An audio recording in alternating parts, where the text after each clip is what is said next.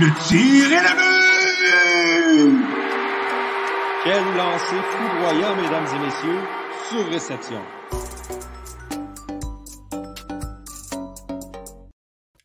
Bonjour mesdames et messieurs et bienvenue à Sur Réception, le podcast 100% hockey du Club École. Euh, écoutez, on va faire ça vite là. Euh, J'ai même pas besoin d'introduire mes collaborateurs parce que je pense que c'est pas passé grand chose cette semaine dans le monde du hockey, surtout à Montréal. J'ai vraiment l'impression que ça a été très tranquille. Donc je pense en fait qu'on fera même pas d'épisode cette semaine. Au revoir. Eh ben non, c'est une blague, on s'entend, chers amis. Il s'en est passé des choses cette semaine sur la scène de la LNH et particulièrement du côté des Canadiens de Montréal. Donc, sans plus attendre, ben, s'il vous plaît, veuillez accueillir Jérémy Labry, Antonin Martinovitch et Victor Desilets.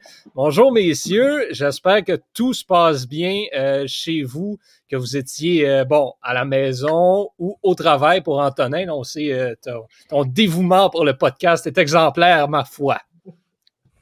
Euh, et on salue également tous ceux et celles qui nous écoutent euh, à la maison, là, en direct sur Facebook, YouTube et Twitter également. Peu importe la plateforme que, que vous utilisez, on vous salue. Et pour ceux et celles là, qui vont nous écouter en, en rediffusion par la suite également, bonjour à vous tous et à vous toutes. Euh, les gars, bon, on, on, sait, puis on, là, à ceux qui, euh, qui nous écoutent, on sait que vous voulez entendre parler de Claude Julien. On sait que vous voulez entendre parler de Dominique Ducharme, mais nous, on veut parler de quelqu'un d'autre euh, en premier. Et bon, là, oui, sur, euh, on faire une petite parenthèse là également. On vous invite à rejoindre le, le groupe euh, Facebook de Surréception dans lequel on discute là, des, de l'actualité du Canadien de Montréal, de l'actualité de la LNH et dans lequel ben, vous pouvez voir des, euh, des commentaires qui vieillissent mal, comme celui d'Antonin cette semaine qui a prédit que le Canadien allait remporter le match contre Winnipeg 6-0. Ça a en effet très mal vieilli. Donc, on vous invite, si vous n'êtes pas déjà membre de ce groupe-là, à venir le rejoindre. Euh, Antonin, justement, on va commencer avec toi. Euh, ceux qui suivent peut-être un petit peu plus le Club École ont pu t'entendre cette semaine au podcast d'un bout à l'autre, le podcast de notre collègue Étienne, dans lequel tu as parlé euh, du changement euh, d'entraîneur chez le Canadien de Montréal, dans lequel tu as également parlé de Carey Price, qui euh, est vraiment, euh, bon, c'est pas le Carey Price des beaux jours, on va pas se mentir là-dessus. Tes, commentaires sur les performances récentes de Carey Price, on va commencer avec le gardien du Canadien et la situation à, Montréal avec les gardiens. Qu'est-ce que tu as à dire là-dessus? Bon, ben, regarde, c'est pas un, secret pour, personne. Je pense rendu là, Carey Price, c'est plus le gardien qui était quand il a gagné le Hart, Ted Lindsay puis le Vézina en 2014-2015, on est loin de là. Euh, J'ai regardé là, les, les, statistiques depuis trois ans. Price est premier euh, dans la ligue en termes de départ avec 136, euh, puis il est à égalité avec Connor Hellebuck, qui lui a gagné le Vézina, si je ne me trompe pas, l'année passée. Ouais. Euh, puis parmi les gardiens ayant récolté au moins 75 départs durant ces trois ans, euh, il est 15e en termes de moyenne de buts alloués avec 2,68. Euh, puis en termes de pourcentage d'efficacité, il est 19e à égalité avec UC Saros, les prédateurs de Nashville, à 0.911. Puis là, vous savez, messieurs, que euh, je dis souvent que Koskinen, c'est un des pires gardiens de la Ligue. Euh, ben, durant cette période-là, Koskinen a eu un pourcentage d'efficacité de 0,910.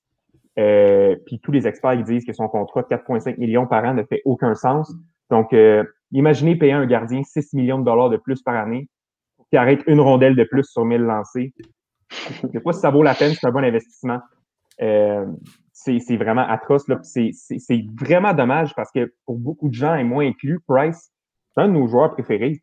Euh, quand il te sommet de son art, c'est un véritable mur, puis il change la donne. Euh, longtemps, je l'ai défendu, j'y ai trouvé des excuses, euh, mais là, pour moi, euh, c'est trop. Euh, non seulement est-ce que c'est pas un des meilleurs joueurs du CH, mais il est probablement le pire, puis il nuit aux chances des Canadiens de remporter des parties. Là. Euh, il accorde but faible après but faible à chaque rencontre. Ça brime la confiance des joueurs devant lui. Tu sais, comment voulez-vous qu'une équipe joue avec confiance quand c'est pas si son gardien va faire le boulot derrière elle? Là, je me, suis, je me suis dit, OK, il faudrait que je trouve une comparaison qui a de l'allure. Puis je me suis dit, c'est comme, c'est comme d'aller à l'épicerie puis de se souvenir que tu as laissé toutes les portes de ta maison ouvertes puis tu as oublié de fermer un rond de poêle. Tu vas faire tes commissions, mais laisse-moi dire que tu n'achèteras pas tout ce que tu as besoin, puis ça se peut que tu prennes une contravention pour excès de vitesse parce que tu te dépêches. Puis les Canadiens ont tellement peur que Price fasse pas les arrêts, qu'ils restent craintifs, puis dès qu'il y a une chance de marquer, ils, accrochent, ils retiennent. Puis quand ils ont la chance de sortir la rondelle, ben ils paniquent, ils font tellement vite que souvent, ben, la rondelle, elle se retrouve par-dessus la bébé. Euh, on, va regarder justement un exemple d'un but faible que Price a accordé. Là, Johan, si tu peux montrer la, petite image que j'ai que j'ai dessinée. Absolument. Voilà, c'est mon petit croquis. Euh, je me suis bien amusé à le faire. Donc, euh, c'est le but euh, des Jets de Winnipeg jeudi dernier contre de, de Cal Connor.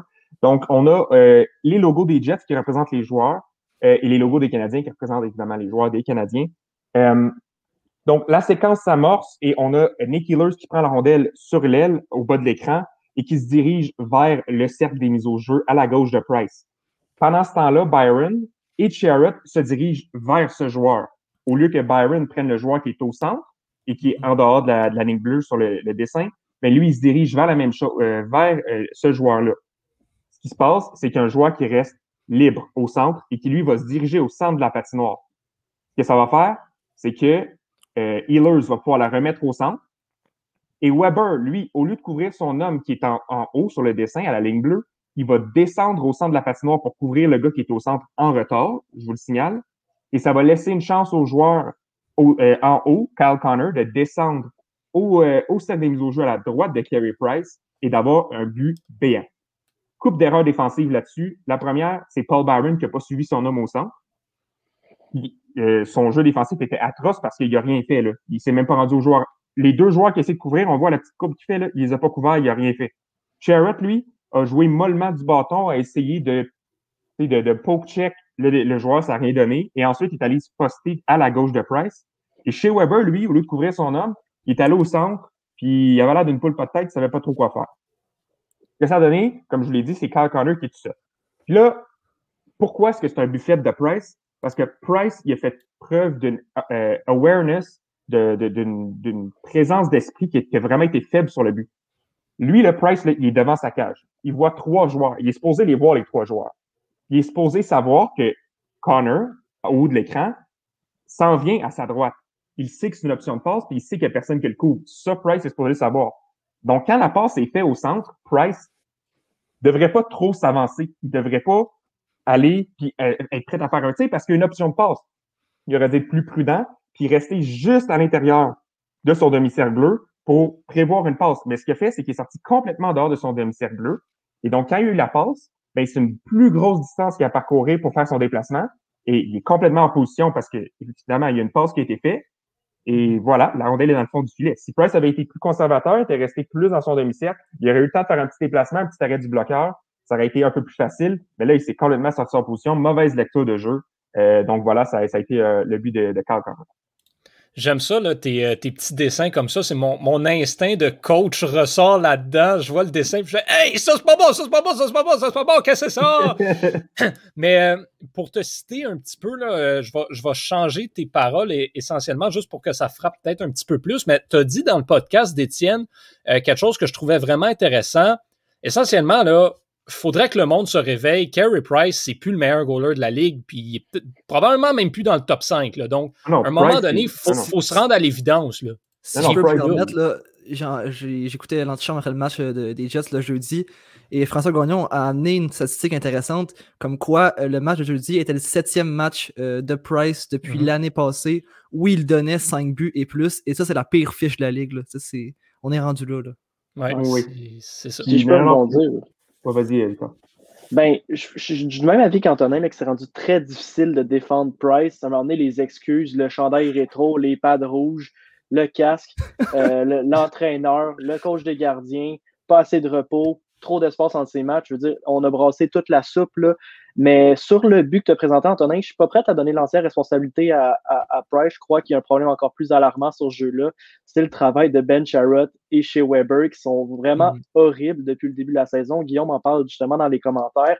Euh, chez Weber, premier but, euh, si je me rappelle bien, il précipite son, un, geste, ramasse euh, au vol une rondelle pour l'envoyer dans les gradins. C'est un geste inutile.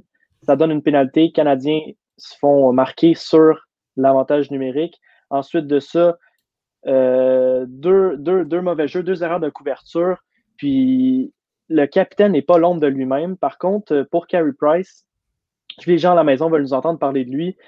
Ce qui est vraiment décevant dans son cas, c'est son langage non verbal. Vous avez probablement tous entendu l'entrevue qu'il a donnée après, euh, après le match de Winnipeg. C'était assez troublant à quel point il était direct et puis sec dans ses réponses. On ne peut pas le blâmer.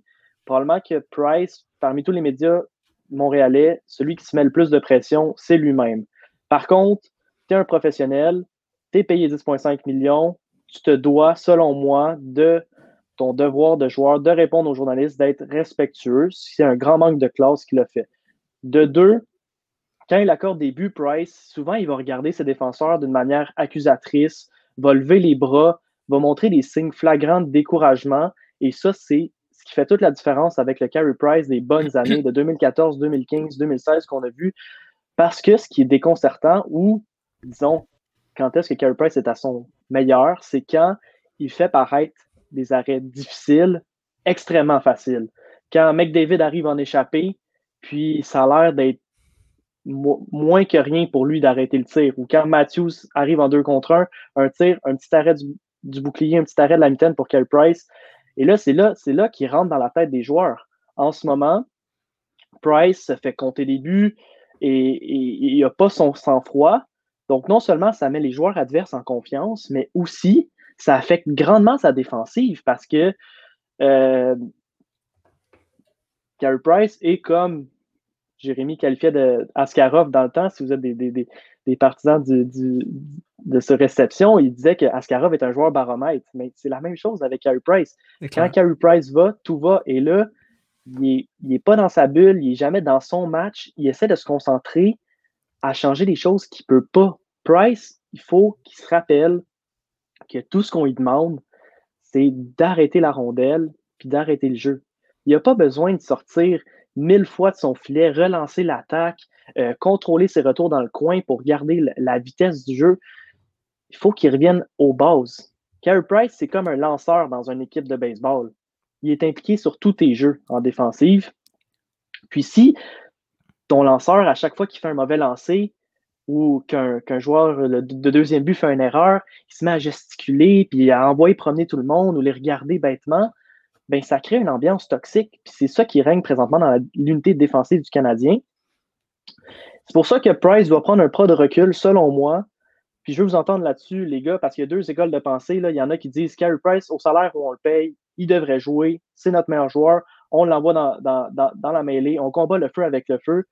Par contre, moi, je suis plus de l'avis qu'il faudrait qu'il prenne un pas de recul, fasse du vidéo, énormément de, temps pour revenir à ses bases, à ses origines, puis qu'il règle le problème parce que c'est pas, pas en l'envoyant dans la forme actuelle que le Canadien, non seulement a une chance de gagner, mais a une chance de faire les séries tout court. Mmh. je veux vous entendre là-dessus. Je vais juste revenir sur, euh, sur, juste une petite affaire, parce que je vais laisser mes collègues parler. Euh, les pads rouges de Price.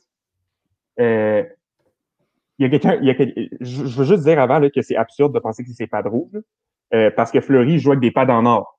Puis, sais pas, là, je vois pas grande différence dans son jeu. C'est le meilleur gardien de la ligue en ce moment, puis ses pads sont dorés. Là. Je veux dire, la différence entre la glace et ses pads peut pas être plus grande que ça. Et le problème n'est pas là. Mais y quelqu'un qui a regardé les statistiques de Price. Je pense que depuis qu'il met ses pads rouges, quand il met ses pads rouges, il a 8 victoires, 20 défaites. Je pense qu'il y a un pourcentage d'efficacité de 860. Fait que, oui, je comprends les gens qui disent quand il met ses pads rouges, il est pas bon. C'est pas à cause de ses pads rouges, il est juste pas bon. Je pense que. Euh, oh, ben, ok, je vais y aller. Euh, pour, le, pour tout ce qui est ça, le Carey Price, qu'est-ce qu'on doit faire avec? Euh, je, suis comme mélangé entre les deux parce qu'à un moment donné, j'ai le goût de dire bon, Carey Price, là, clairement, faut qu'il faut qu'il regagne sa confiance. C'est quoi maintenant la meilleure façon de regagner sa confiance? Moi, j'achète pas l'argument de dire euh, ben, il paye 10,5 millions, c'est qu'il faut qu'il joue. Non, euh, un goaler, un, tu payes pas ça 10,5 millions, peu importe comment il s'appelle, tu fais juste pas ça. Moi, c'est la vie que j'ai. Ensuite, peu importe son salaire, Jeff Skinner gagne 9 millions, puis il est dans les estrades, puis il est juste pas bon, donc il mérite pas de jouer.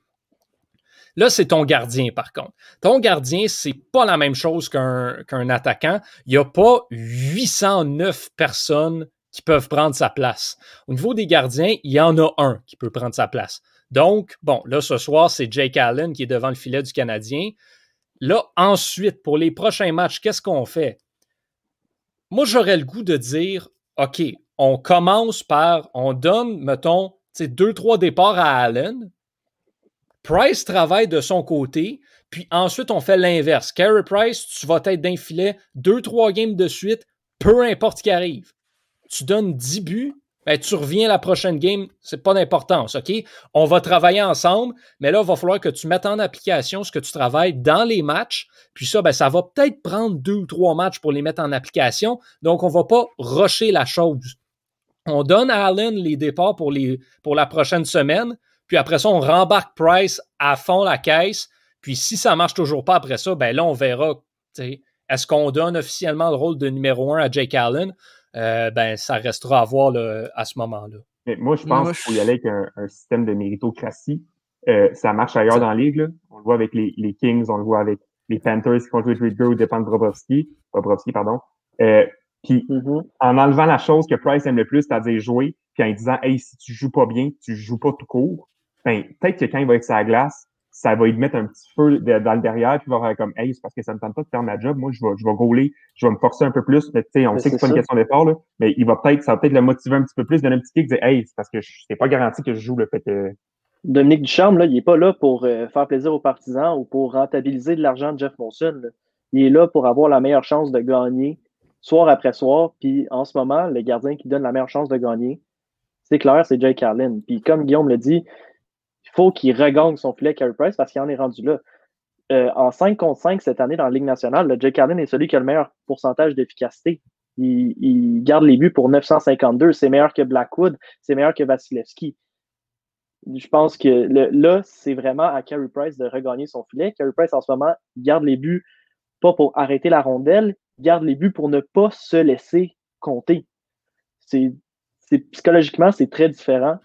Puis Price, il faut qu'il regagne son filet, puis il revienne à ses bases parce que sinon, il ne verra plus d'action. Puis c'est simple comme ça. Mais il faut qu'il regagne son filet. Mais avant ça, il faut qu'il regagne sa tête. Là. Price, on, a toujours été un gardien qu'on se disait qu'il était très calme, donc on, on croyait qu'il avait un mental extrêmement fort.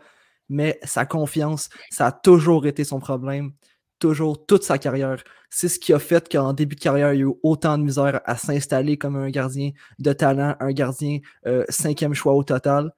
Euh, donc là, j'espère qu'on va lui donner la semaine de repos chez lui. Ok, je veux même pas le voir sur le banc. Monter Kaden Primo s'il faut. Là. Un repos chez lui avec des rencontres quotidiennes avec un psychologue sportif.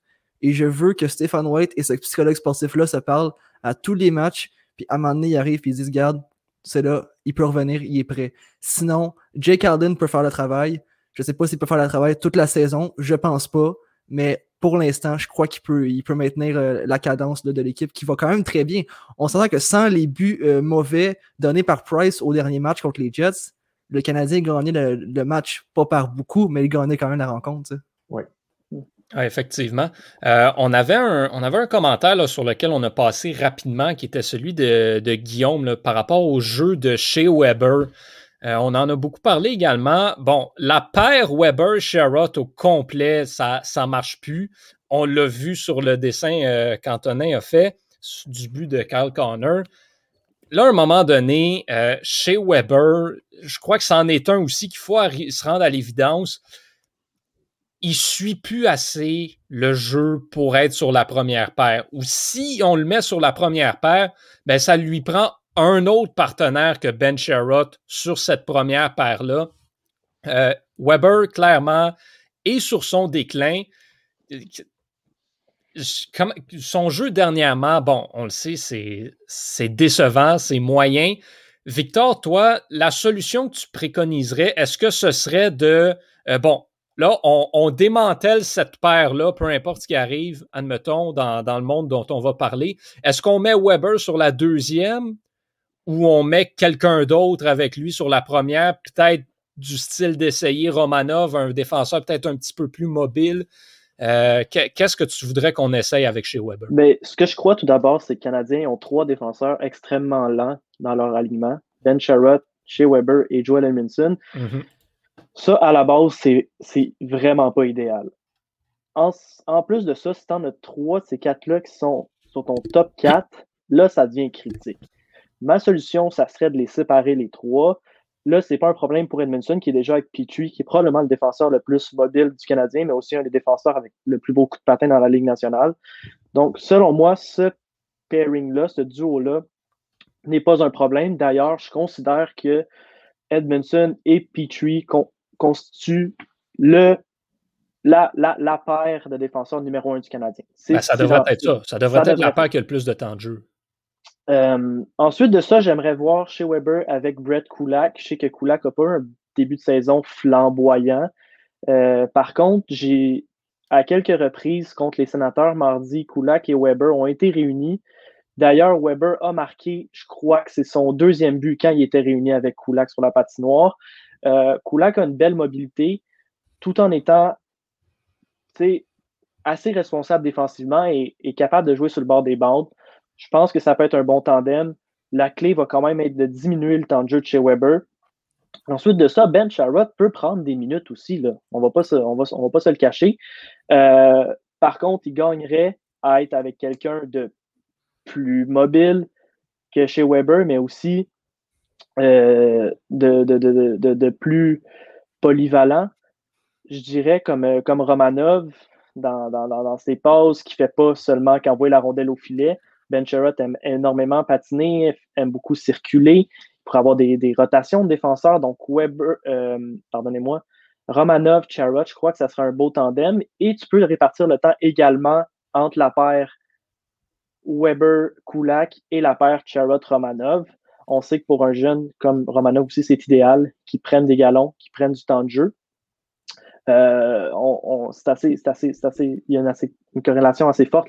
D'ailleurs, depuis qu'on a mis Romanov dans les estrades, puis qu'il joue moins de temps de jeu, il joue moins bien.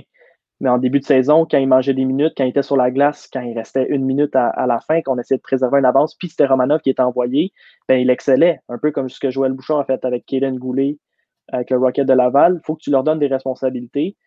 Charrot va être un, peut être un bon modèle pour Romanov. Donc, ça, ça serait, ça mes duos, euh, Johan. Il ne faut pas que les trois joueurs les plus lents du Canadien soient réunis. Il faut qu'on les sépare, il faut qu'on les démantèle. Mais au-delà de la défensive, euh, puis je pense qu'Antonin l'a bien présenté avec euh, son image tantôt, il faut que les attaquants du Canadien soient meilleurs en repli défensif. Puis ça va être de pire en pire avec le système de jeu de, Dominique Duchamp, que j'en parlais tantôt. Dominique Duchamp, c'est un coach qui va vraiment garder la rondelle en zone offensive.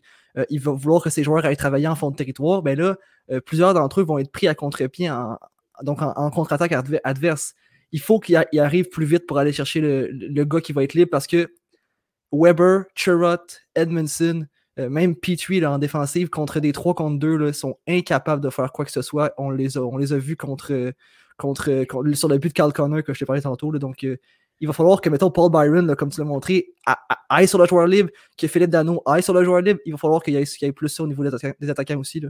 Puis c'est pas nécessairement c'est pas nécessairement qu'ils sont pas capables de faire le travail non plus. C'est que contre des premiers trios adverses qui incluent des joueurs comme Connor McDavid, comme Kyle Connor, comme Mark Scheifele, comme Austin Matthews et Mitch Marner, euh, même Johnny Gaudreau, euh, ils sont plus capables de suivre ces joueurs-là, malheureusement. Ben, même Petrie aussi. Donc, c'est rendu là, tu sais, chez Weber, ben, malheureusement, il peut plus jouer contre ces joueurs-là. Mais contre des deuxième, troisième trios, il devrait logiquement être très bon et très capable, mais contre les premières lignes adverses, ben c'est plus le défenseur de choix selon moi.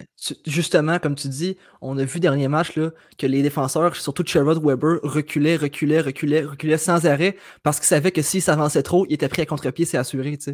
Donc, ils reculaient, reculaient, mais en reculant comme ça, tu donnes une ligne de tir parfaite devant le filet. Là. Mm-hmm. Ça part aussi d'une mauvaise communication entre les défenseurs et les attaquants sur le jeu, clairement, Weber ou Charrot auraient dû communiquer avec Barons et toi prends lui, toi prends lui. Mais il n'y a pas eu de communication du tout. Ça a été bon, ben garde, on va être comme des poules pas de tête, on va courir peu importe, puis on va espérer que la rondelle rentre pas. C'est ça qui s'est produit, la rondelle est rentrée, évidemment. Mais il n'y a pas de communication entre les défenseurs et les attaquants. C'est la même chose pour les sorties de zone. C'est laborieux, on sait pas trop ce qu'on fait. Euh, on n'y va pas d'aplomb, on y va un petit peu craintif, puis ça nous tue parce que le, le milliseconde qu'on perd en hésitant, c'est la milliseconde qu'on avait d'avance parce qu'on utilisait à notre avantage avec notre vitesse dans zone centrale. Ben c'est ça, puis surtout quand tu enlèves la POC au, la rondelle au, joueur qui est libre, ça amène des contre-attaques intéressantes.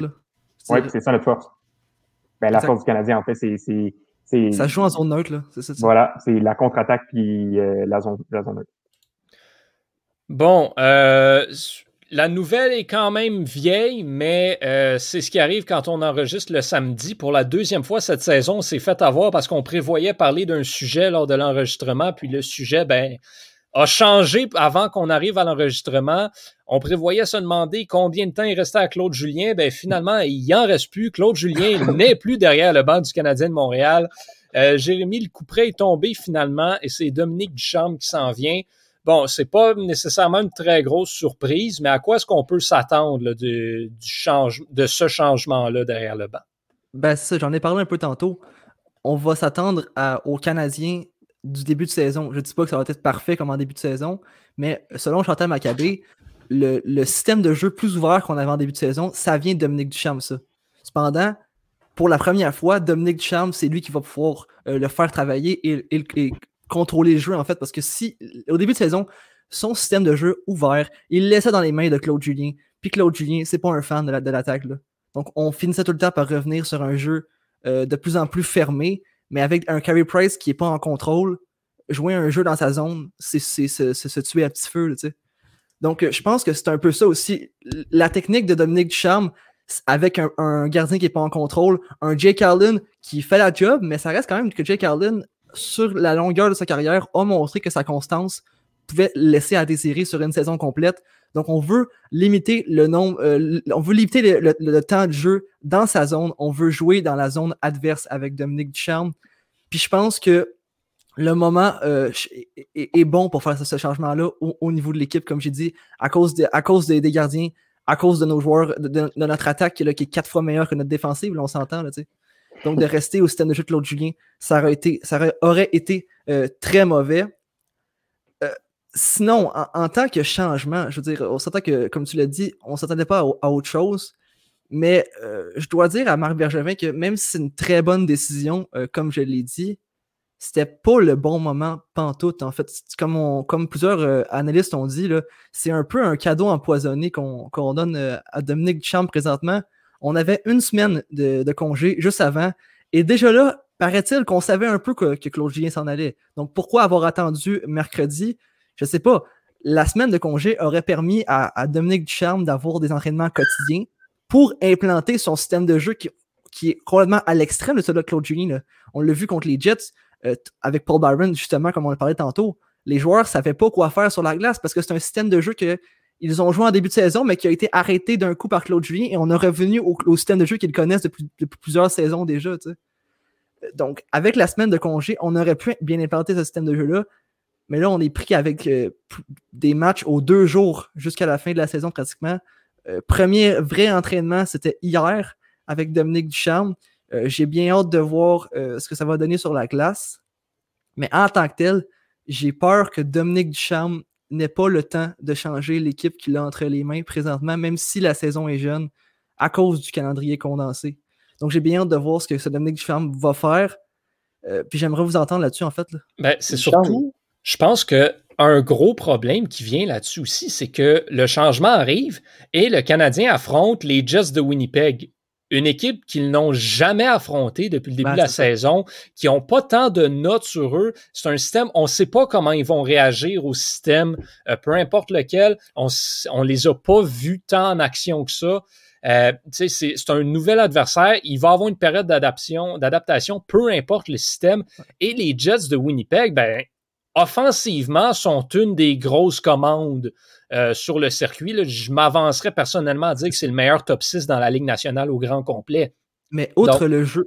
Ouais, vas-y, continue, en fait. Ben, donc, c'est justement ça. si- C'est un- c'est une grosse commande et le Canadien aurait profité là, de cette semaine de, de congé-là. On entend souvent dire ah, Julien avait perdu sa chambre. J'ai beaucoup de difficultés à croire que Claude Julien a perdu sa chambre le matin en arrivant lors du dernier Non. match contre les sénateurs d'Ottawa. S'il a perdu sa chambre, ça faisait au moins une semaine qu'il l'avait perdu. Donc, rendu là, minimum. tu fais le changement, tu n'as plus le choix. Puis outre, outre le jeu, comme j'ai dit, qui est à, à l'inverse de ce que Claude Julien amenait, Dominique Ducharme, c'est un coach qui est déstabilisant pour, euh, pour ses joueurs. Je ne sais pas si vous avez vu le temps de voir euh, dans le match contre les Jets, mais c'est un entraîneur qui change ses lignes constamment. constamment. Oui. Euh, pour, Ben, Armia, pour Armia, ça l'a aidé. Pour le reste des joueurs, j'ai trouvé que ça amène. Anderson, Anderson a été blessé, donc je pense qu'il n'a pas eu le choix de s'adapter non plus. Ouais, mais avant qu'il se blesse aussi, il le faisait. Là, donc, euh, Même à ça, Claude. Julien était très conservateur avec, dans l'utilisation de ses trios et Ben, de ses sphères défensives. Dominique Ducharme n'aura pas peur, lui, euh, de, de changer, d'interchanger, par exemple, Philippe Dano ou Yesperi Kotkaniemi, faire jouer un trio plus longtemps que l'autre, échanger peut-être Toffoli, Perry, Ben, ça. Euh, ces joueurs-là. Ouais. Mais si Ben, t'as si t'as pas eu le temps, si t'as pas eu le temps de faire un entraînement complet où les joueurs changent tout le temps de ligne et jouent un peu tout en- tous ensemble, ben c'est difficile pour ces joueurs-là qui ont jamais joué ensemble. tu. Ben, c'est sûr, c'est pas idéal, là, je pense, l'arrivée de Dominique Ducharme. Par contre, euh, pour revenir à, à la base de la question qui est que pensez-vous de Dominique Ducharme, euh, moi, je suis assez content de cette nomination-là. là. Je l'ai d'ailleurs Ah, dit dans notre 100%. message privé.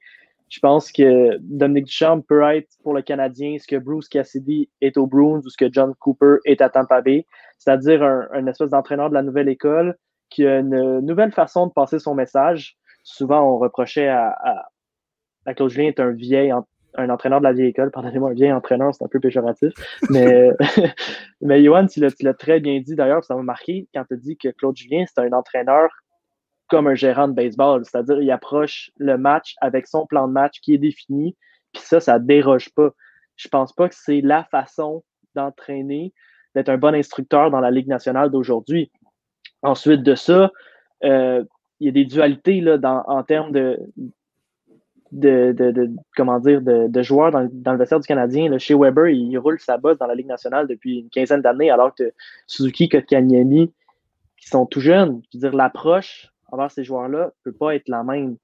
Donc, la capacité d'adaptation que Claude Julien n'avait pas, je pense que Dominique Ducharme, là, je pense qu'on protège aussi un peu Dominique Ducharme en le nommant entraîneur-chef par intérim.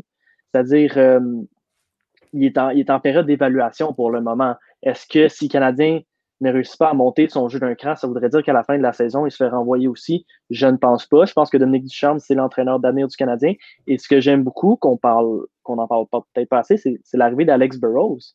Une méchante tête de hockey, mais surtout un excellent motivateur. Je veux dire, ils l'ont dit à RDS, mais pour que tu deviennes l'allié préféré des frères Sedin, il faut que tu sois quand même un joueur avec un certain caractère, une certaine hargne et un désir de gagner. Je pense que c'est ça qu'on veut implanter dans le Canadien de Montréal, cette culture de gagner-là.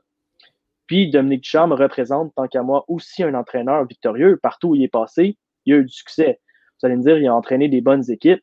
Il a entraîné l'équipe canadienne du monde junior. Il a entraîné les, les Moussets d'Halifax avec Nathan McKinnon et Jonathan Drouin. Par contre, avec ces bons joueurs-là, il a quand même affronté des équipes tout aussi solides. Il a affronté Seth Jones avec les Winterhawks de Portland, qui était une véritable machine dans la Ligue de l'Ouest. Il a affronté des grosses équipes juniors comme, comme l'équipe de la Suède avec Rasmus Dahlin, si je ne m'abuse. Puis il a quand même réussi à livrer la marchandise. Moi, je suis très content de cette nomination-là. Puis pour une fois que le Canadien ne fait pas du recyclage avec ses entraîneurs, il ne va pas chercher. il va pas Perrier. Une deuxième, troisième embauche avec le Canadien de Ouais. Montréal. Non, c'est- je pense que c'est un vent de fraîcheur qui, qui, qui, qui, qui était vraiment nécessaire pour l'équipe. Son arrivée n'est pas idéale, mais c'était l'électrochoc qu'on avait besoin. Puis euh, je suis assez satisfait de, Ouais, c'est de la décision de Marc Bergevin. Ce que j'aime avec tellement, j'aime tellement Dominique Ducharme, excuse-moi, Yohan. J'aime tellement Dominique Ducharme, c'est que, je m'attendais à ce qui arrive là depuis qu'il a été engagé par le Canadien. Je savais que quand, si on l'engageait, c'était pour remplacer Claude Julien, parce que ce gars-là a, a un, désir de gagner, a le rêve d'aller dans, la LNH, fait qu'il va tout faire pour, euh, pour gagner. Maintenant, j'aurais aimé ça qu'on lui donne la chance, comme il a eu la chance au championnat mondial junior, d'avoir l'équipe nouvelle dans ses mains et de la construire comme il veut. Mais là, il n'y a pas le temps de faire ça, puis c'est juste ça que je trouve plate en fait. Ce que j'aime de, de, de Dominique Duchamp dans la situation dans laquelle il est, je vois un peu ça, tu sais, comme un jeune joueur, ça presse pas. Si Dominique Duchamp, là, tu sais, il y a la fin de la saison, écoutez, si ça marche pas, ben, il y en a des candidats qu'on peut aller chercher, embaucher comme entraîneur-chef. Dominique Duchamp pour deux, trois ans encore comme assistant, comme adjoint, fait ses griffes encore plus, revient dans trois ans comme entraîneur-chef et là est prêt à assumer ce rôle-là.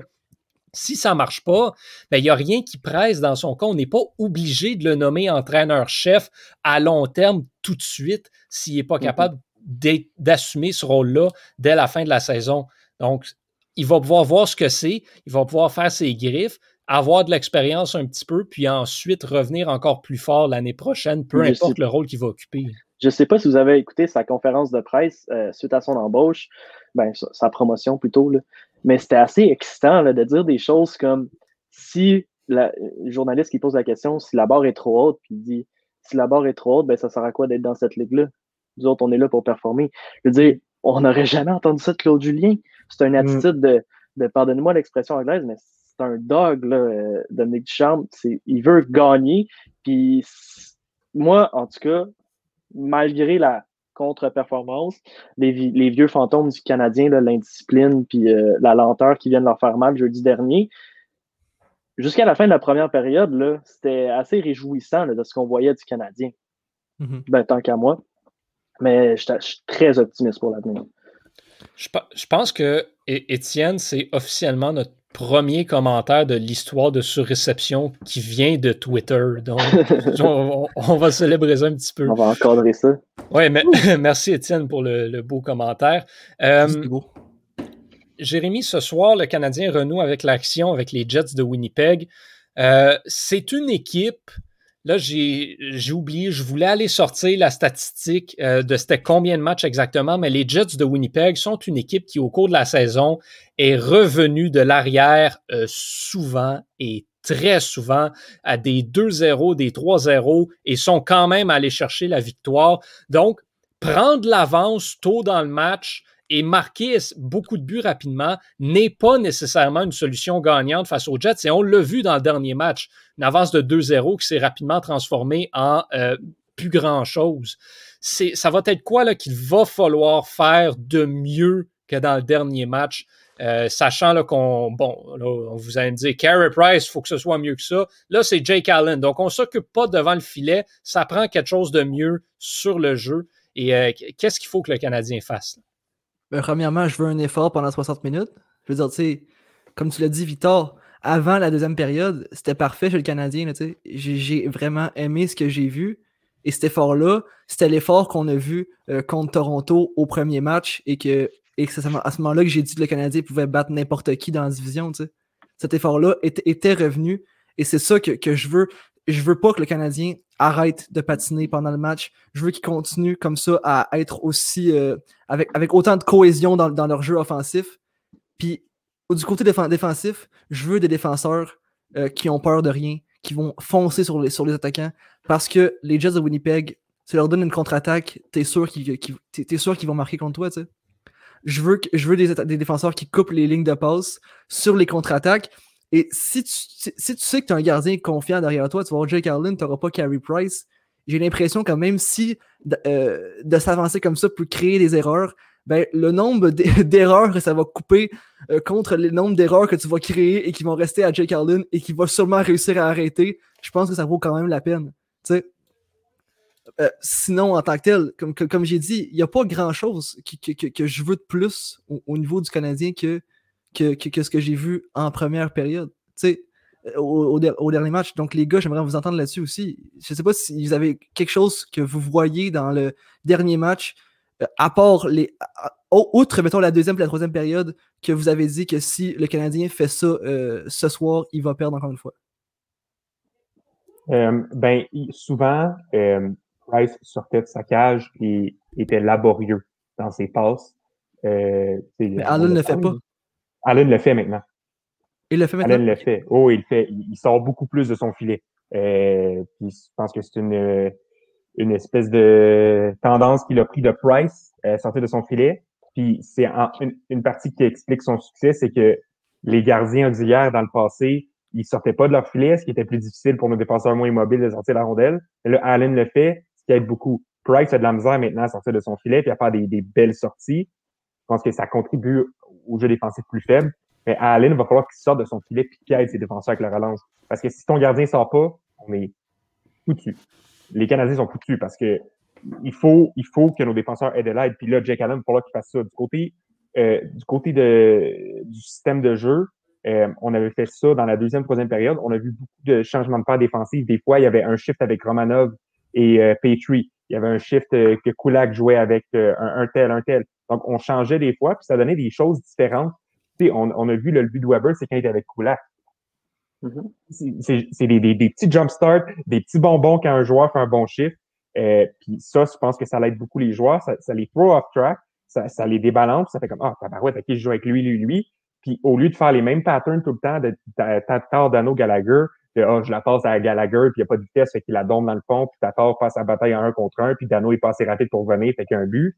Ben là, ça fait quelque chose de différent. Mettons qu'il y a Suzuki qui a de faire une belle passe, peu importe. Donc, j'ai bien hâte de voir si Duchamp va être en mesure de, faire ces changements de trio-là. Puis je ne sais pas si Anderson joue ce soir, je ne crois pas. Hmm, non, je, ben, il n'était pas à l'entraînement aujourd'hui, en tout cas.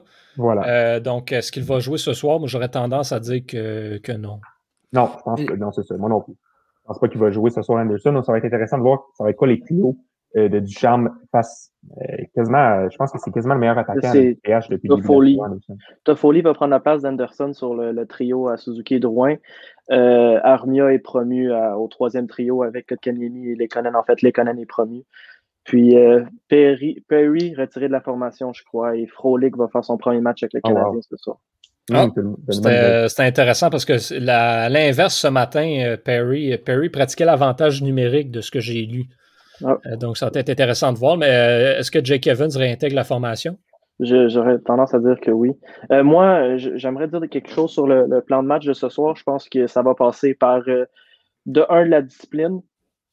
je pense qu'on l'a vu, l'avantage numérique des Jets est assez létal.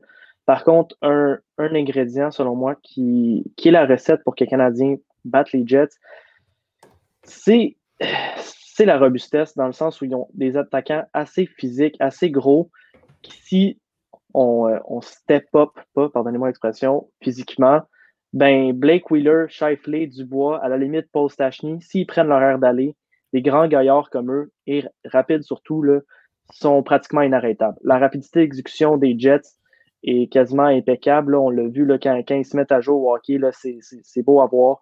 Je pense que c'est le temps pour le Canadien euh, de, de, de, de s'imposer physiquement, puis d'arrêter d'être passif, puis montrer qu'on est là. Ça va être difficile sans Anderson, qui est pratiquement notre, meilleur power forward, notre attaquant de puissance. Par contre, je pense que tout le monde peut donner euh, un coup de patin supplémentaire puis finir ses mises en échec. Kotkaniemi, très bon, joue des bons matchs quand il est impliqué physiquement. Jonathan Drouin aussi est capable d'aller finir des mises en échec. Puis moi, j'ai envie là, que, surtout sur la défensive des Jets, qui est quant à moi, ordinaire, mais talentueux. sais, des Morrissey, des Neil Pionk, à la limite, Nathan Beaulieu, là, tu ne peux pas leur laisser le temps puis la, la, confiance pour faire la première passe. Il faut que tu mettes de l'échec avant puis tu finir tes mises en échec. Parce que je veux que ces défenseurs-là, ils chient dans leur pants quand ils voient les joueurs, les chandails blancs arriver. Je veux, ben, pardonnez-moi l'expression, mais c'est vraiment ça. Il faut qu'on provoque des revirements, il faut qu'on provoque des erreurs. Puis ça, tu peux pas ça ne peut pas arriver si tu n'es pas dans la tête de ton adversaire, puis que avant, avant de prendre la rondelle, il soit tout le temps en train de regarder par-dessus leur épaule parce qu'ils savent qu'il y a quelqu'un qui s'en vient, puis ça va cogner.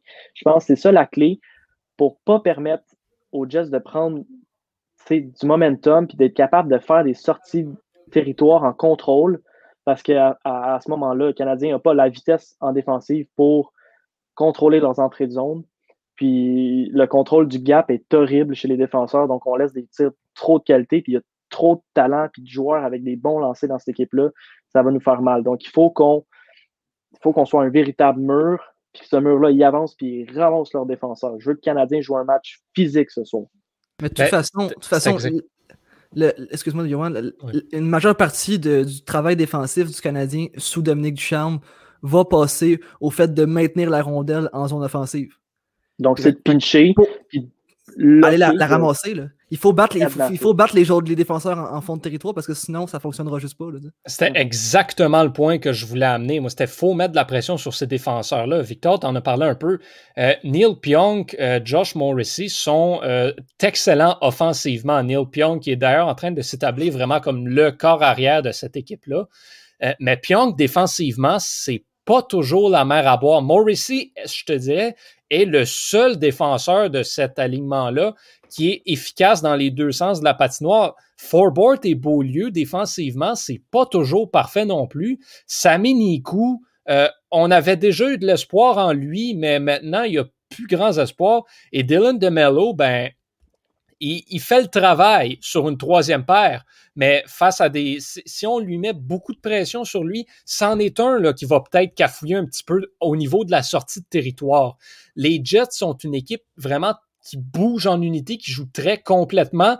Donc, les attaquants vont venir appuyer la sortie de zone. Mais si on empêche les défenseurs, effectivement, de faire cette première passe-là, ben c'est comme ça que le Canadien va pouvoir euh, aller chercher ce match-là. Il faut à tout prix empêcher les grosses lignes. les Jets sont pas de mauvais trio. Leur troisième trio est absolument incroyable, mais il faut empêcher surtout les deux premières lignes de s'installer en zone du Canadien. Et comme on dit souvent, ben, la meilleure défense, c'est une meilleure attaque. Donc, en mettant de la pression, en laissant ces grosses lignes-là dans leur zone, c'est c'est la clé du succès euh, pour, euh, pour le Canadien, qui, je crois, va encore affronter Connor Hellebuck ce soir. Là, donc, ce sera pas. Euh, ce sera ça va quand même être une grosse commande. Là. Il va falloir tirer, tirer et être offensif. Tu as, parlé de Beaulieu. Oh, oh, excuse-moi, ouais, ouais, je vais y aller. Euh, t'as parlé de Beaulieu. t'as parlé de Beaulieu. Parce que je vous coupe depuis tantôt, je sais pas pourquoi, là. on, parle tous en même temps. Il faut. on est trop, on est trop dedans, on veut tout, dire quelque chose. Mais c'est parce que je voulais juste dire, Ewan, t'as parlé de Beaulieu sérieusement, là, j'exagère vraiment pas. Là. Je pense sincèrement que le Canadien peut marquer un but à chaque fois que Beaulieu est sur la glace. et, Beaulieu joue souvent chez les Jets. C'est aussi mauvais qu'il est en défense. Là. Ah oui. ce que, ce que j'allais dire euh, avant que tu me coupes, euh, c'est que euh, les, Jets, les Jets sont gros. Les, les Jets sont une grosse équipe. Il n'y a pas beaucoup d'attaquants en bas de six pieds. Là. ils prennent la place, ils jouent gros, puis comme, comme je pense que c'est toi qui a dit ça, ils jouent en, unité. Puis ça devient très difficile de jouer contre eux. Puis je, je comprends pas qu'on n'ait pas encore cliqué du côté des Canadiens. Euh, on a de la difficulté quand les équipes sont tout le temps, sont hyper agressifs. On n'a pas, on n'a pas le temps de faire un jeu. Puis nous, dans notre zone, ce qu'on fait dans la zone des Canadiens, ce qu'ils font, c'est que on les laisse. On est, on est tout le temps comme en cercle, en périphérie. Puis les Canadiens, ils regardent les joueurs, ils savent pas trop aller, au lieu de tout le temps foncer sur le porteur de la rondelle. Puis ben, ça donne des chances de marquer constamment. Il va falloir qu'on soit vraiment plus agressif, que les Canadiens démontrent une envie de gagner vraiment plus euh, prononcée. Euh, on, va aller maintenant ailleurs dans la Ligue nationale. Il y a une équipe qui est en train de faire jaser euh, d'elle dans une division où, bon, on avait prévu déjà là, les Golden Knights, on voyait les Blues, on voyait l'Avalanche au sommet de cette division-là les Kings de Los Angeles. Euh, que dire? Les Kings sont euh, excellents depuis euh, quelques matchs. En fait, bon, comme, comme vous pouvez le voir à l'écran, une seule défaite lors des sept derniers matchs. Et cette défaite-là, ben, c'est le match de hier face au Wild du Minnesota. Sinon, deux victoires consécutives contre les Blues, deux autres victoires contre les Coyotes, blanchissage face aux Kings, deux victoires face, aux Sharks. Euh, les, Kings vont très bien en ce moment. Et quand on regarde l'alignement, on peut vraiment se demander comment ça se fait que les Kings vont aussi bien que ça. Angie Kopitar est renaît de ses cendres. Euh, il est présentement un des meilleurs pointeurs euh, de la Ligue nationale. Et Dustin Brown en est un autre qui revient des, oubliettes avec 11 buts, ce qui est bon pour le quatrième meilleur total dans la Ligue nationale en ce moment. Et le reste de la formation, euh, ben, Jeff Carter a connu un excellent début de saison également. Et le reste, ben, le, le, bottom nine, le bottom six, en fait, pardon, des Kings est assez étrange. Euh, Blake Lizotte, Trevor Moore, c'est pas des noms qu'on est habitué d'entendre. Euh, même chose pour Austin Wagner et Mike Amadio. Euh, personnellement, je connais ces noms-là parce que j'ai commencé un mode franchise sur la PlayStation avec les Kings, mais sinon, j'avais jamais entendu ça dans le passé. Et défensivement, c'est pas fameux non plus. Drew Doughty est encore là. On en parlait avant le podcast. Deuxième plus haute moyenne de temps de jeu chez les défenseurs dans la Ligue nationale. Et dans les buts également, ce n'est plus Jonathan Quick qui est le premier gardien, c'est un certain Cal Peterson. Euh, donc, Antonin, un petit peu partout au sein de cet alignement-là, il y a des joueurs qui ressortent un petit peu et qu'on est surpris. Cette équipe-là, c'est loin d'être un effort vraiment d'équipe. C'est des joueurs qui performent au-dessus de ce à quoi on s'attendait. Et donc, je pense que c'est assez permis de dire que ça va bien, mais à long terme, ça ne durera pas. On parle quand même d'une équipe qui avait le deuxième choix au repêchage euh, lors, de la dernière sélection et qui n'a pas fait de grands changements à, son, à sa formation. Oui, ben, il y a une couple de joueurs qui pop un peu partout, comme tu l'as dit. Euh, bon, Dowdy connaît un excellent début de saison, est très solide. Euh, il n'a pas aimé se faire critiquer dans les médias et être laissé hors de l'équipe canadienne par PSN. Vraiment, là, on sent qu'il y a une volonté de gagner. Je pense que c'est un noyau qui a gagné dans les années passées euh, puis qui n'aime pas ça perdre. Euh, ils aiment pas ça, sont très compétitifs. Euh, donc, je pense que là, le feu est, en dessous de, de, de, leur caleçon et qu'ils sont complètement motivés à gagner. Il y a ça. puis aussi l'éclosion de plusieurs jeunes joueurs. Tu sais, Anderson Dolan, Anderson Dolan, c'est qui ça? Ben, c'est un excellent joueur. Il produit très bien cette année. Euh, Gabriel Villardi. Je ne sais pas si vous avez vu jouer les Kings, messieurs, là, cette année. Là. Gabriel Villardi est impressionnant. Euh, un gros centre droitier. Regardez le numéro 13 avec les Kings. Là. Ouais. Euh, excellent protection de rondelle. Il a des bonnes mains et physique. Euh, une certaine affinité pour le filet, un bon tir. Euh, ce gars-là pourrait être un excellent deuxième centre dans le futur pour les Kings, derrière Byfield. Euh, Villardi Byfield, je ne voudrais pas affronter ça. C'est 6 pieds 4, 6 pieds 3. C'est de la charrure. Là, Puis on n'oublie pas Alex Turcotte dans l'équation également. Là. Ils ont trois centres d'avenir, les Kings. Voilà. À l'attaque, c'est excellent la banque d'espoir qu'ils ont. Oh oui, c'est vraiment c'est impressionnant.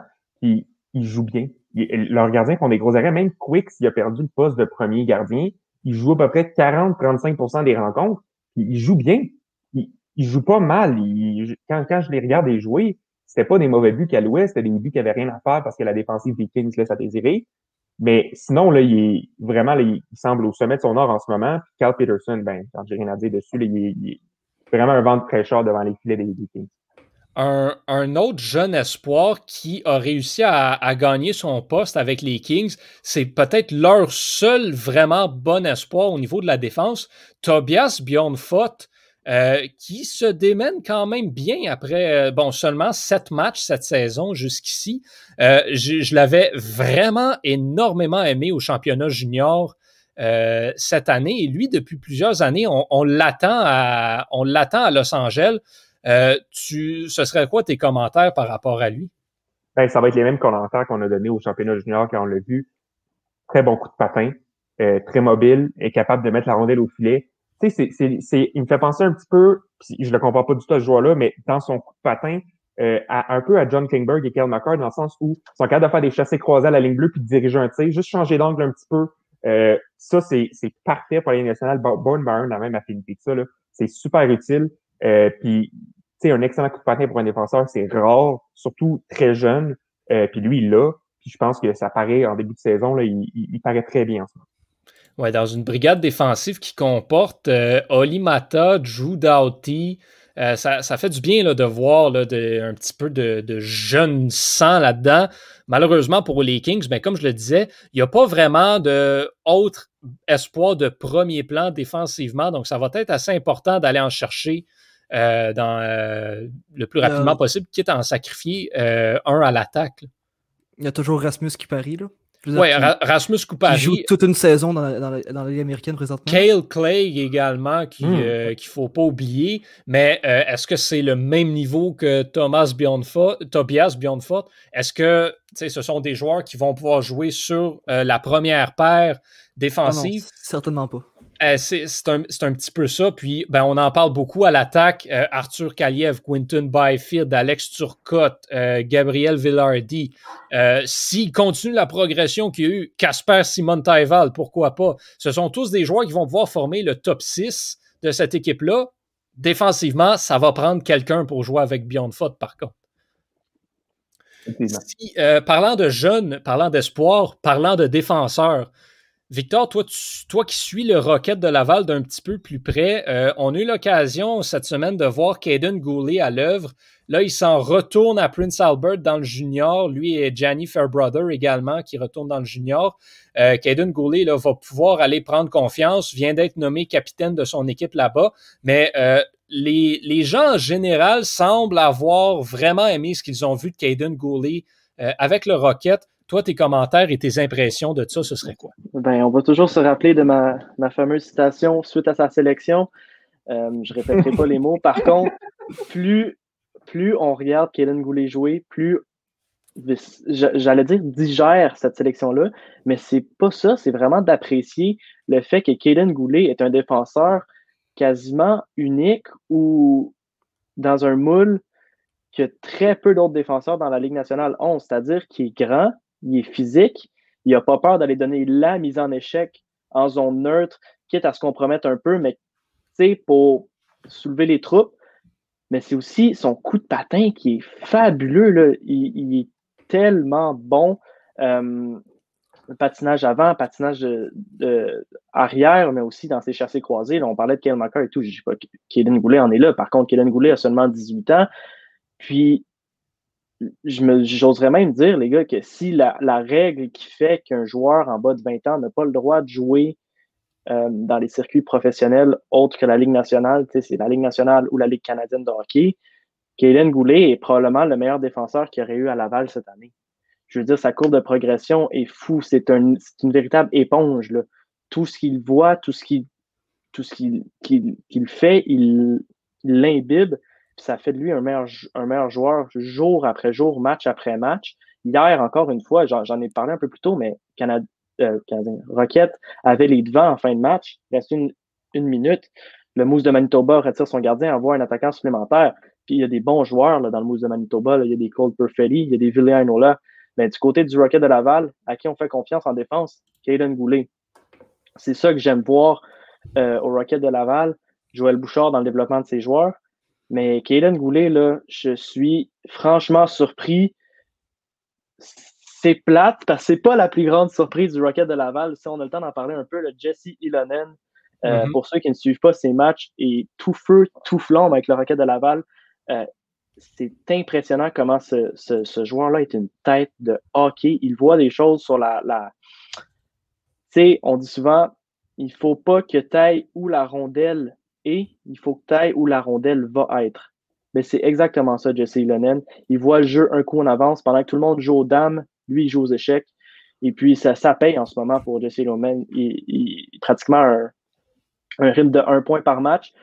Euh, ça continue comme ça, puis la blessure à Anderson s'avère plus grave que ça, plus grave qu'on pense. Écoutez, euh, moi, il serait le premier sur ma liste de rappels. Donc, il euh, ne faut pas barrer son nom, mais ça serait possible qu'on voit Jesse Lennon plus tôt que tard à Montréal euh, dans, l'avenir. Écoute, euh, moi, je prends plus de plaisir à regarder le. Je suis un peu. Je viens de Laval, puis je suis un, peu biaisé, là, mais je prends plus de plaisir à regarder le Rocket de Laval ces temps-ci que le Canadien de Montréal. Si vous voulez regarder du bon hockey, ce que Joël Bouchard fait avec son équipe et Daniel Jacob, j'ai appris son nom la semaine passée. que Daniel Jacob et Joël Bouchard font à Laval, c'est très, c'est un très beau produit à regarder. Jérémy, tu avais quelque chose à, ajouter? Ben, je voulais ajouter en fait que euh, Jesse Lonen, euh, si je ne me trompe pas, a joué avec Yesperi Kokonyemi au championnat mondial junior et les deux ont eu un championnat exceptionnel. Donc, euh, je ne sais pas si, cette chimie-là pourrait revenir à Montréal, mais si oui, j'aimerais vraiment voir ça parce que Jesse Ilonen, comme tu l'as dit, c'est peut-être ce que Kokonemi n'arrive pas à faire. C'est-à-dire que c'est un, joueur, un, un, un, joueur qui va se mettre devant le filet, qui va travailler fort dans les coins, Kokonami, c'est ce qu'on veut de lui. Il le fait pas. Kokonami pourrait prendre un petit, un petit step en arrière, devenir plus le fabricant de jeu, et Ilonen euh, serait exceptionnel dans un rôle de marqueur, je pense, avec, avec mhm. Ouais, puis pour, pour revenir finalement à Caden Goulet, euh, j'ai très hâte de voir le Caden Goulet qui va revenir l'année prochaine, une fois qu'il va avoir été passé une saison au complet à être l'un des meilleurs défenseurs de la WHL, et une fois qu'il va être retourné au championnat junior dans une brigade défensive qui pourrait inclure Owen Power, Carson Lambos, Brent Clark, Jamie Drysdale et lui. Ce serait quelque chose pour le Canada et ce serait des joueurs à qui il pourrait apprendre énormément. Je, je mm. pense que les partisans du Canadien, s'il y a un nom pour lequel euh, vous pouvez être plus excité au niveau de l'espoir de défense et même plus que Cole Caulfield. Moi, je dirais Caden Goulet. Ouais. À retenir dans les prochaines années, vraiment. Ça va être, ça, va être, un défenseur de la Ligue nationale, garanti. Moi, je pense. Moi, j'ai aucune inquiétude là-dessus. lui et Romanov à gauche, c'est le futur du Canadien sans problème. Caden Goulet a cet, aspect exceptionnel d'un joueur de pouvoir suivre n'importe quel attaquant en à reculons. Ça, c'est Ouais. complètement fou. là. Ouais. Il est tellement mobile qu'il réussit à faire ça. là. Mais aussi d'aller l'étamper dans la bande. Ouais, mais c'est ça. Le, le, le tasser de plus en plus vers la bande, exactement. Sans être, sans être excellent et le meilleur dans un aspect quelconque, il est bon dans tout. Mhm. Ouais, Voilà. exact. Pour un gars de son âge, c'est extrêmement rare, surtout chez les défenseurs. Ouais. Sur ça, messieurs, ben, c'est ce qui fait le tour euh, pour nous cette semaine. Ben, euh, Est-ce qu'on veut se lancer juste avant dans une prédiction pour le Ben match? oui, ben oui. Euh. Victor, euh, Canadien et Jets, qui l'emporte et combien? Euh, ben, le match de ce soir est à 10h. Là. Ils vont nous faire veiller tard, mais je pense que ça va en valoir la chandelle. Euh, moi, je pense que ça va être un autre match à, à haut pointage, mais. Ouais, ça va être le retour des 8 ailes gratuites à la cage au sport. Je pense que le Canadien va marquer 5 buts. Euh, Winnipeg 4. 5-4 en prolongation pour Montréal. Ouh. Antonin? Je vais avec 14 à 2 pour Montréal. Bon, encore une prédiction qui va mal vieillir. Alors, euh, je vais avec euh, un 4 à 2 pour Montréal. Jérémy? Ouais, moi, moi, je vais y aller avec un 5-3. Il n'y aura pas de prolongation. On va, euh, le Canadien va terminer ça en temps rég- réglementaire. Ouais, ben, encore une fois, vous allez m'haïr, mais moi, j'ai pas le choix d'y aller avec les Jets. La dernière fois, j'étais le seul dans le groupe Facebook qui avait commenté en faveur des Jets. Euh, moi, je crois pas, malheureusement. Je crois qu'il est encore trop tôt pour, dans le- l'air du champ pour que le Canadien puisse euh, déjà aller chercher facilement les Jets. Euh, je vois une victoire de Winnipeg. Si j'aime me prononcer, ben, je vais y aller. Là, un, un score assez similaire au dernier match. Euh, écoutez, je vais y aller 5-2 en faveur des Jets de Winnipeg. Euh, pas très original, vous allez me dire, mais euh, moi, c'est ce, que, c'est ce que je vois arriver ce soir. Euh, Jérémy, Antonin, Victor, merci encore une fois énormément pour votre participation à la maison. Encore beaucoup d'interactions sur les réseaux sociaux. Euh, il y a des commentaires qu'on peut pas toujours euh, qu'on peut pas toujours afficher. Là. C'est, juste des réponses que vous nous donnez ou des échanges que vous avez entre vous autres. Mais euh, sachez qu'on on voit tout, on réagit à tout, on apprécie l'interaction euh, que vous avez avec nous dans, dans le podcast. Vraiment, ça, ça nous donne de l'énergie. Ça paraît peut-être pas, mais quand on voit interagir, on sait qu'on fait pas ça pour rien. Donc, euh, merci de continuer à nous supporter. Merci de nous encourager. Euh, et on se donne rendez-vous ben, la semaine prochaine, même heure, même poste, sur toutes nos plateformes, samedi 14h pour un autre épisode de Surréception. Au nom de toute l'équipe, portez-vous bien. Je suis Johan Carrière et je vous dis à la semaine prochaine.